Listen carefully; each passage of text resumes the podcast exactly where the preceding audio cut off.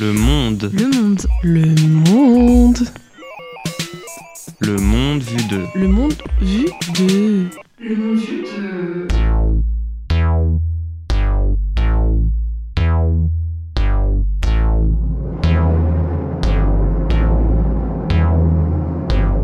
Bonjour à toutes et à tous. On se retrouve pour un nouveau podcast sur le monde vu d'eux. Nous allons discuter sur comment les Taïwanais perçoivent leur histoire. Cette dernière est complexe mais riche. Alors, sortons nos cartes et en route pour Taïwan.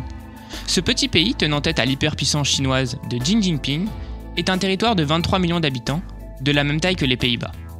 C'est un État indépendant situé dans l'océan Pacifique, avec son propre drapeau, à sa tête, Madame la Présidente Tsai Ing-wen avec son gouvernement. Cependant, la Chine revendique la souveraineté sur ce territoire. Nancy Pelosi, la présidente de la Chambre des représentants des États-Unis, est arrivée mardi 2 août 2022 à Taïwan. Cet acte, éminemment politique, arrive dans un contexte complexe et marqué par des tensions entre l'Empire du Milieu, le pays de l'oncle Sam et bien sûr Taïwan. Ces dernières ne datent pas d'aujourd'hui. La population locale, tiraillée entre diverses influences, souhaite à présent s'en dégager pour une reconnaissance de Taïwan en tant que pays indépendant. Encore aujourd'hui, un vrai conflit de mémoire existe autour de l'histoire et de l'héritage culturel de l'île. Pour nous parler de cette histoire, je suis avec Corentin, étudiant dans cette belle université. Bonjour Mathieu. Eh ben bonjour. Bon, on va se plonger directement dans le sujet. On a pu voir dans les actualités que cette semaine, Joe Biden et Xi Jinping se sont rencontrés à l'occasion du G20 à Bali, en Indonésie. C'était leur première rencontre depuis l'élection de Biden, et on se doute qu'ils ont dû parler longuement de la question taïwanaise. Comment peut-on expliquer que l'île soit revenue au cœur des discussions sur la scène internationale? Ben, On s'en doute forcément, évident, évidemment, c'est en grande partie dû à la guerre en Ukraine. beaucoup ont fait le rapprochement entre ce qui se passe à Taïwan avec la Chine et ce qui se passe en Ukraine avec la Russie. Effectivement, l'analogie est, simple, elle est rapide, elle est, même logique en un sens.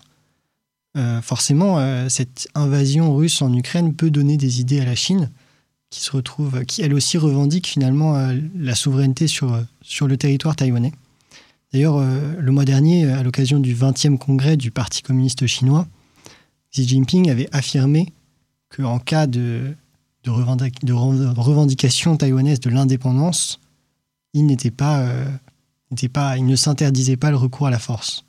Donc à la fois, on peut, mmh. euh, on peut s'inquiéter de ce genre de, de propos, mmh. mais euh, officieusement, c'était des, des, choses qu'on avait déjà depuis longtemps. Mais c'est vrai que l'actualité en Ukraine relance, ça, nous, ça, ça rend possible ce genre de, de choses.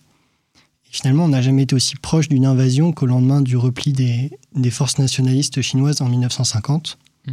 Donc forcément, euh, on est très inquiet, notamment les alliés des États-Unis en Asie-Pacifique, premier rang desquels le Japon, la Corée du Sud, même oui. les Philippines, et évidemment les Taïwanais. Mais la guerre en, Ukraine nous, nous, fournit un double enseignement, celle que le recours à la force est encore possible et, que c'est quelque chose qui peut arriver, mais également que finalement l'embourbement est possible. La Russie s'est complètement euh, embourbée finalement en Ukraine.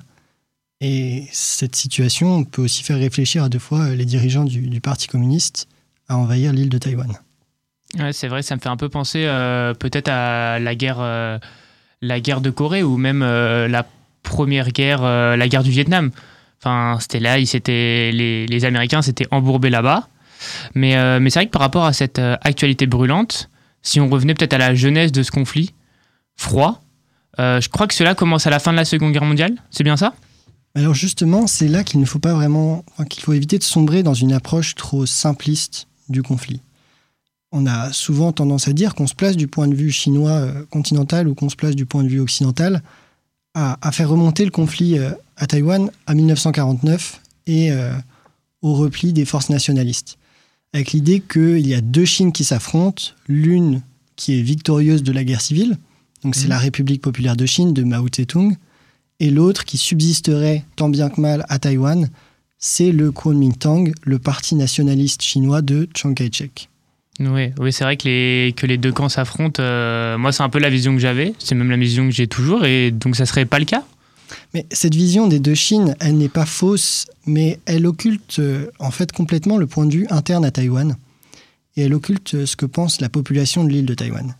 Car peu importe l'époque, que peu importe la force qui occupait l'île de Taïwan à un instant T, les élites culturelles et politiques de l'île ont toujours tenté de résister et de promouvoir leur indépendance. C'est d'ailleurs un discours qu'on peut, qui tend à devenir majoritaire à Taïwan actuellement et que la population euh, se réapproprie. Donc, euh, tu veux dire par là que peut-être une majorité des citoyens sont aujourd'hui en- peut-être en faveur de l'indépendance, si on peut euh, dire ces termes?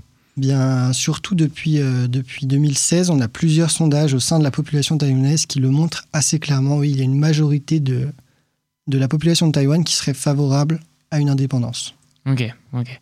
Mais, euh, mais alors justement, ces, ces habitants de Taïwan, euh, est-ce qu'ils sont chinois comme euh, la propagande de ce pays l'explique? Et à quand remonte le peuplement de l'île si ce n'est pas, si ne sont pas des Chinois?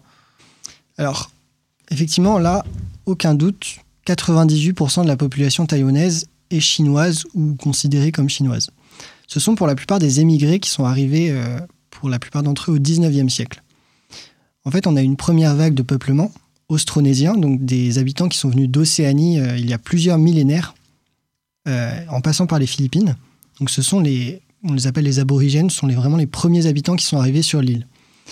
Et c'est à partir de la fin du Moyen Âge que Taïwan est devenu plus ou moins une terre de refuge euh, pour les Chinois du continent pour fuir les famines, parce qu'il y a en fait que 100, une centaine de kilomètres qui séparent Taïwan de la Chine continentale. Donc la proximité est forte, et donc Mhm. il y a eu des mouvements de population et des populations qui sont arrivées sur l'île assez rapidement. Mais paradoxalement, pendant très longtemps, le pouvoir impérial chinois a toujours interdit l'émigration vers l'île euh, pour empêcher la constitution d'un bastion sécessionniste qu'il ne pourrait pas contrôler.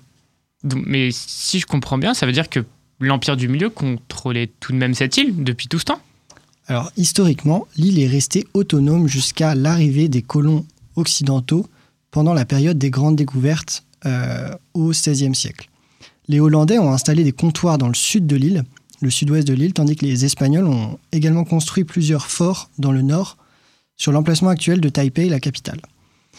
Donc il y avait une cohabitation des populations locales, des Espagnols et des Hollandais, mais sur une petite partie seulement de l'île. Donc la majorité de l'île était en fait euh, encore inexplorée et considérée comme euh, une île de barbares par les Chinois, qui nommaient d'ailleurs les, les populations locales les barbares de l'Est. C'est pas, c'est pas un peu fort, barbare Enfin, c'est, c'est, c'est un mot dur. Bah, en fait, l'île était surtout un repère de pirates qui attaquaient Ah. tous les navires chinois comme occidentaux. Oui. Donc, euh, en 1984, les Hollandais et les Espagnols sont boutés hors de l'île par les troupes chinoises de la dynastie Qing, lesquelles voient d'un très mauvais œil que les Occidentaux euh, soient si proches de leur côte, ce qui, ce qui se comprend.